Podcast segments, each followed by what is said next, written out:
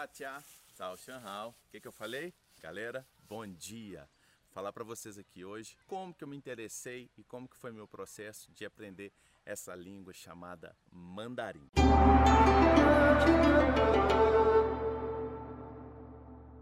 Mandarim é a língua oficial da China. A China, para vocês terem ideia, tem mais de 86 dialetos, mas a língua oficial, que é falada inclusive em Pequim, é o Putonghua, que é chamado de mandarim. Primeira vez que eu fui na China, lá por 2001, 2002, e foi, vamos dizer, uma experiência que eu pude constatar que mesmo com meu inglês que eu conseguia falar, né, comunicar, as pessoas não comunicavam bem em inglês. E na época eu era jovem, eu fui lá e tentava falar com eles para saber como que era a vida, né, exatamente desse pessoal. Eu não sabia falar absolutamente nada e eu comecei a pegar como pessoa que falava inglês algumas sentenças, algumas palavras e comecei a tentar decorar essas frases porque era melhor do que nada. Voltei ao Brasil e comecei a procurar uma escola né, de mandarim em Belo Horizonte. No caso, não tinha escola em mandarim em Belo Horizonte. Então comecei a ligar para os restaurantes chineses, porque eu falei, às vezes tem algum professor que ensine chinês, né? E era muito engraçado que eu ligava para os restaurantes e eles falavam: Oi, tudo bem? Vocês conhecem algum professor em chinês ou o dono aí ensina mandarim? Aí a resposta em mais de uma vez foi: Aqui é só restaurante em chinês. Ninguém é chinês aqui, a gente só vende comida chinesa. Aí continuei minha busca e achei, por sinal, uma coisa assim, parecendo um filme. Uma drogaria que uma pessoa falou: Ah, conheço esse professor. E fui lá nessa drogaria, chamava Drogaria Nossa Senhora do Carmo, na rua Grão Mogol, me lembro bem. E fui lá conhecer esse professor na farmácia. Cheguei lá, tinha lá o chinês lá atrás do balcão e em pouco tempo a gente começou a conversar e ele falou: Vamos fazer a aula lá em cima. Aí tinha uma escada assim, coisas de filme mesmo. Subimos a escada assim para o segundo andar lá da loja dele, da farmácia. Tinha lá três filhos chineses. E aí a gente sentou numa mesa e ele começou a falar: Método intuitivo.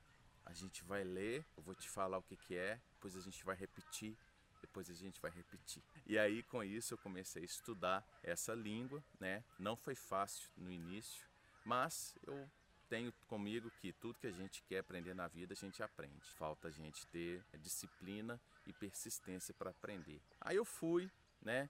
Estudando, estudando. No ano seguinte eu já fui para a China, para Canton Fair e já conseguia falar algumas palavras, né, comunicar um pouquinho com as pessoas muito melhor do que da primeira vez. E serviu sim para eu testar meu mandarim, para eu né, começar a minha jornada falando mandarim. Acabou que a gente começou a fazer negócios, né? E cada vez que eu ia à China eu conseguia praticar, seja por 15, 20, 25 dias eu conseguia voltar ao Brasil, estudava, depois praticava. E o que, que era o importante? Não era apenas para aprender a língua, é porque eu verifiquei que eu aprendendo a língua, eu teria sim uma diferença, vamos dizer assim, comunicar com as pessoas. Por quê? As pessoas, os chineses que falam inglês, eles também não falam perfeitamente o, inglês e tinham muita dificuldade. Hoje melhorou muito, né? Na China já se estuda mais o inglês, mas é claro que tem muita gente que não fala, né? O mandarim, o inglês igual ao mandarim, claro que não. Mas ainda, por exemplo, em táxis, em cidades, é muito difícil você comunicar,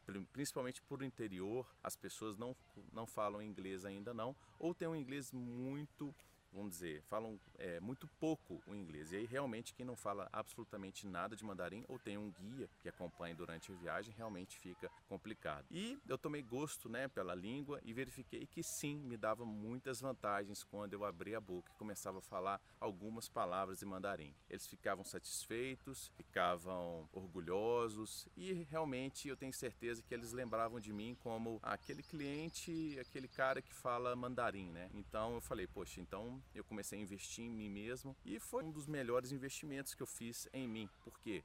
Comprei curso online, comprava aplicativo, comprava apostila. Eu lembro que eu ia para o aeroporto e quando eu estava indo embora, comprava cinco livros né, de mandarim, que hoje em dia é bem mais difícil você comprar livro, porque já tem muito material online. Então, para mim, foi assim um dos melhores investimentos que eu tive. Tanto é que até hoje, quando eu vou à China, é, os chineses me perguntam, né? Há quanto tempo você mora aqui? Porque tem muitos é, estrangeiros, inclusive, que o pessoal acaba não querendo aprender a língua, né? E embora o meu mandarim não seja perfeito e longe de, de ser isso, né? Eu cresci muito porque eu sabia falar muitas palavras em mandarim e eu sempre tentei aprender poemas e algumas músicas, né? Até para conseguir socializar com os chineses, porque eu acredito que as relações, além de terem negócios, elas também têm esse caráter pessoal, não é apenas dinheiro, não é apenas negócios.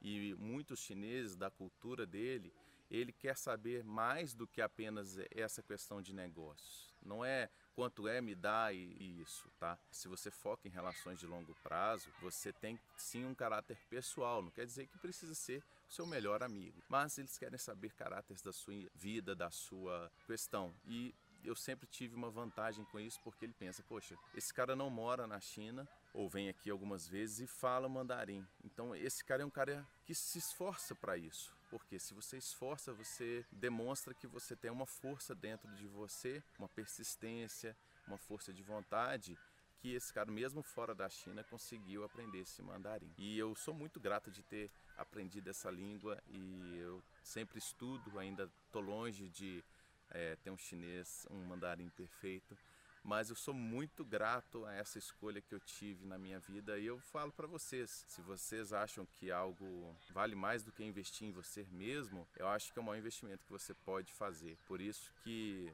se você tem vontade, você fala eu vou aprender, você pode ter certeza que você vai aprender porque todo mundo é capaz. Isso eu tenho certeza. Eu sempre tive essa teoria comigo. Eu fiz várias outras atividades, né, e línguas também, e eu sempre falei comigo, olha, se é possível alguém sentar, estudar e aprender, eu também posso conseguir. Só não consigo fazer o que eu não tenho aptidão, por exemplo, não tenho aptidão para medicina. Então, isso aí eu não consigo fazer agora. Outras questões eu consigo aprender sim. Então, invista em você mesmo. Se você um dia quiser falar mandarim, se você quiser falar inglês, claro que o inglês vem em primeiro lugar. Olha o som aí, pessoal. Então, vou ter que acabar o vídeo. invista em você mesmo, que vale a pena. Beleza?